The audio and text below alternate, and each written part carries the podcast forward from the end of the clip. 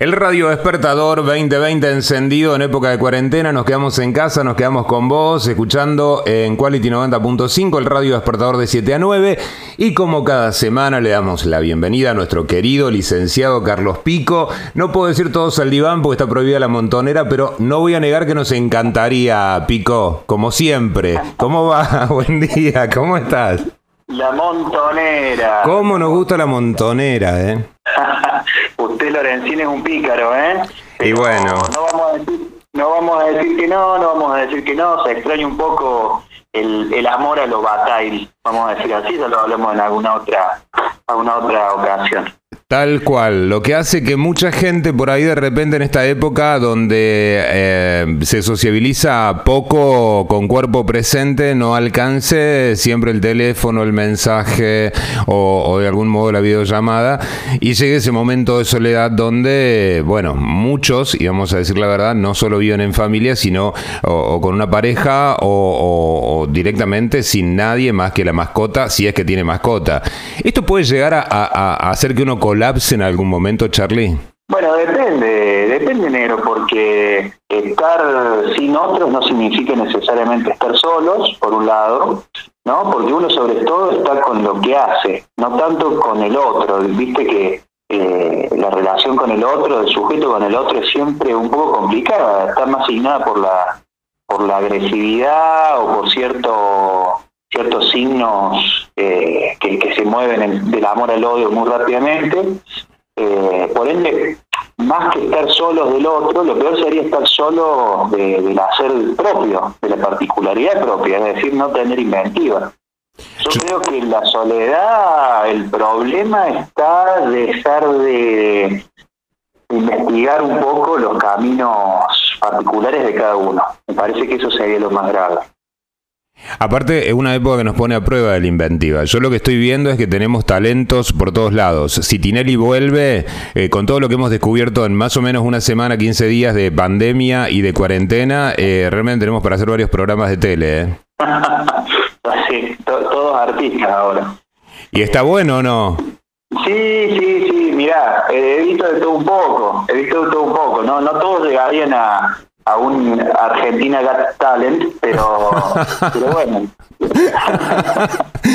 Pero mira, veo clases de gimnasia, veo gente cocinando, veo gente eh, bailando, veo gente de zumba, abuelos que, bueno, ya a esta altura de las cosas aprendieron a manejar celulares, videollamadas, es decir que si había alguna resistencia con la tecnología, la abuela agarró rápido la vuelta y muchos todavía están en eso, pero se hace el intento. Y honestamente, y hablando en serio, me entusiasma mucho la idea de, eso que a veces eh, decimos en el psicoanálisis forma parte de la invención, lo más propio de cada quien, puesto con lo que cada uno tiene, ¿no? Porque acá, bueno, es con lo que se tiene. Sí, claro, la, invención está muy bien eso que decís, me gusta mucho porque eh, implica que a partir de algo que ya está, se puede hacer una otra cosa, algo inédito, pero a partir de una base que ya existe. ¿No? En ese punto está bien también decirlo, ¿no? En el psicoanálisis, si bien hay muchísimas cosas que, cambian a lo largo de un análisis, hay cuestiones que se van eh, repensando y, que cuesta algunas mucho dejar, eh, en, el sentido de la repetición, que en otro momento también charlamos, eh, pero un psicoanálisis, a fin de cuentas, obtiene, digo a fin de cuentas, en el sentido de al final del recorrido, eh, de algún modo obtiene que el sujeto haga de mejor forma con lo que ya venía. Es decir, que se las arregle mejor. Y eso es ni más ni menos que la, invención. Eh, no se trata de cuestiones necesariamente muy muy jugadas. No todo el mundo se pinta un Guernica, ¿no? Al, terminar un análisis o cuestiones así. Claro, pero más o menos, digo, eh, eh, esa cosa del arreglo, más aún cuando decíamos al principio de la charla, eh, lo que cuesta a veces entender que la soledad no tiene que ver siempre con otros, porque a veces, bueno, uno podría estar con alguien y sentirse muy solo y, como decía Javier Calamaro, no hay, no hay peor soledad que, que, estés ahí sin mí. Entonces, un poco, un poco eso. Charlie, recién fuera del aire, yo preguntaba, ¿me adelantás algo de lo que vamos a, a charlar o me dejo sorprender? Y me decía la urgencia subjetiva, un tema que realmente nos convoca. ¿Qué es? Sí, sí, sí, sí, sí. Mira, quería hablar de eso y además, eh, una vez más, por suerte, hablando con vos, la introducción ya está hecha, ¿no? Porque eh, en esto de cada uno solo, pero con lo que hace y no y, no parar de hacer, viste que vos decías de algún modo eh, que te encontraste en las redes con, una proliferación de, cuestiones, todo el mundo está haciendo algo, gimnasia o arte o pinta o ¿no?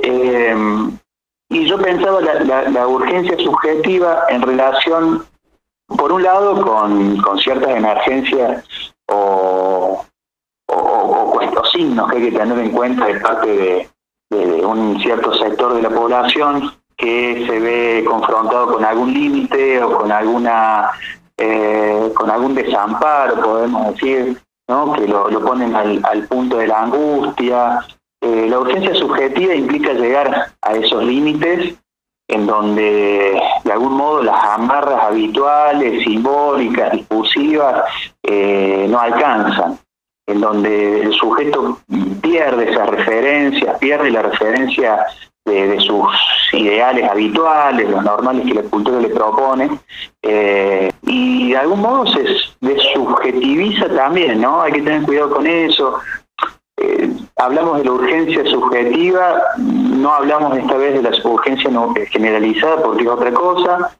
pero me parece que la urgencia subjetiva hoy en día es un tema que está eh, está bien proponerse pensarlo, sobre todo porque hay algunas redes nuevas de contención, algunas que se han armado en la Facultad de Psicología, otras que proponen el, Colegio de Psicólogos, propone eh, algunas instituciones propiamente psicoanalíticas.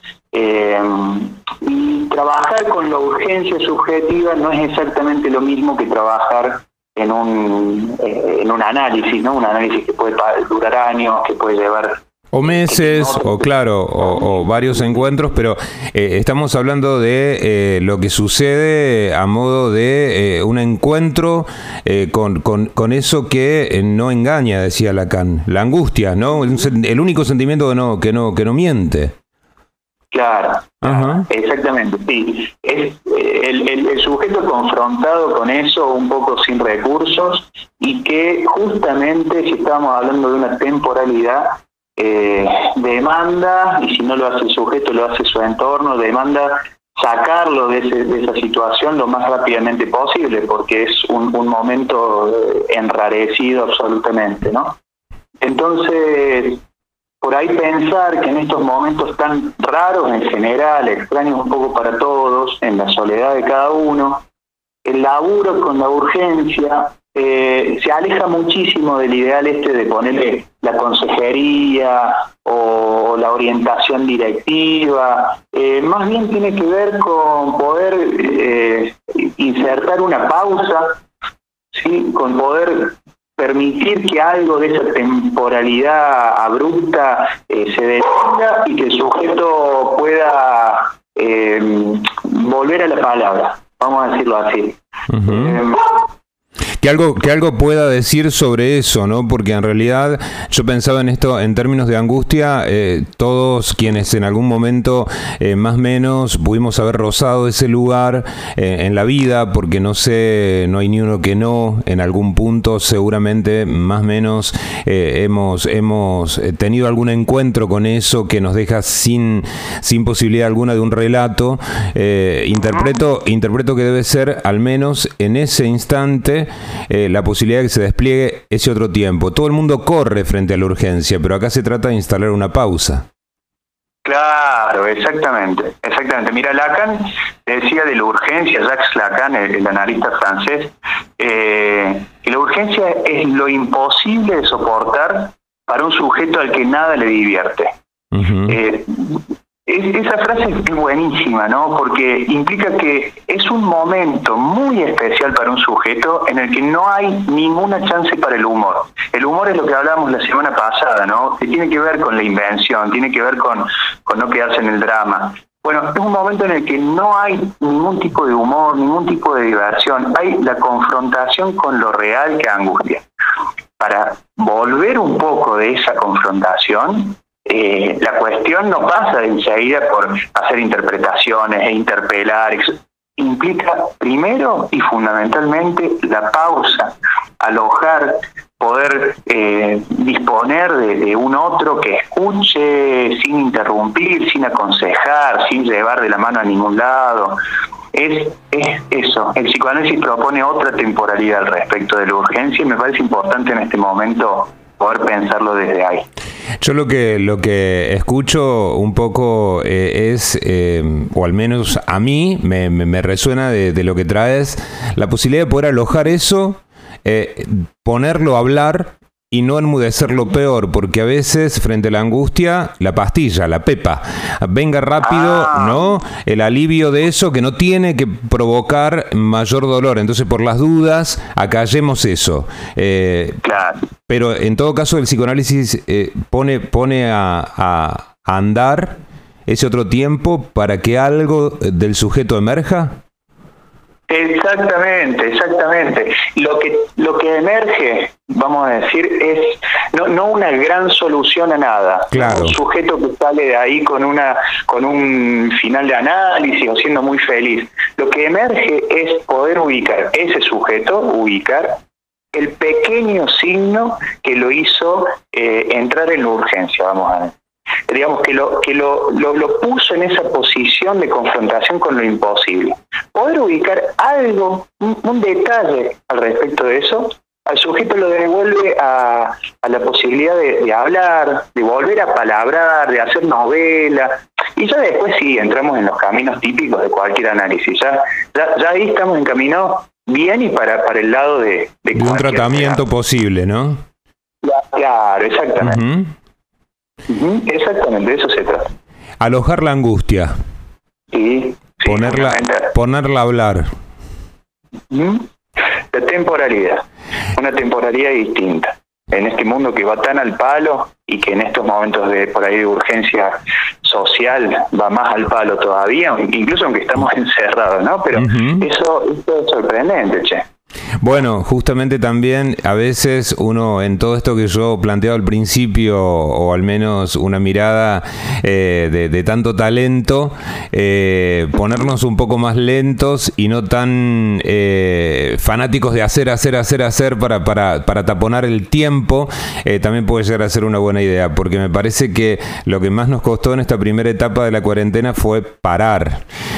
no, por eso yo veía la cosa maníaca de pinté las puertas, pinté las bailo, canto, y, por ahí de repente respetarse, claro, ese tiempo, ¿no? De, de, poder parar. Yo te veía con tu guitarra el otro día en Instagram, ayer, sin ir más lejos, eh, que puse mi canción, una de mis canciones favoritas, y, y para mí era una pausa lejos de cantar para tapar el tiempo, era invitarnos a escuchar una canción eh, con otro tiempo. Así que si eso al menos es que emerja algo de la subjetividad en la pausa, agradecidos estamos y por una creatividad que, que no nos lleve al mismo ritmo que el mercado, sino eh, justamente a un propio ritmo, el de cada quien.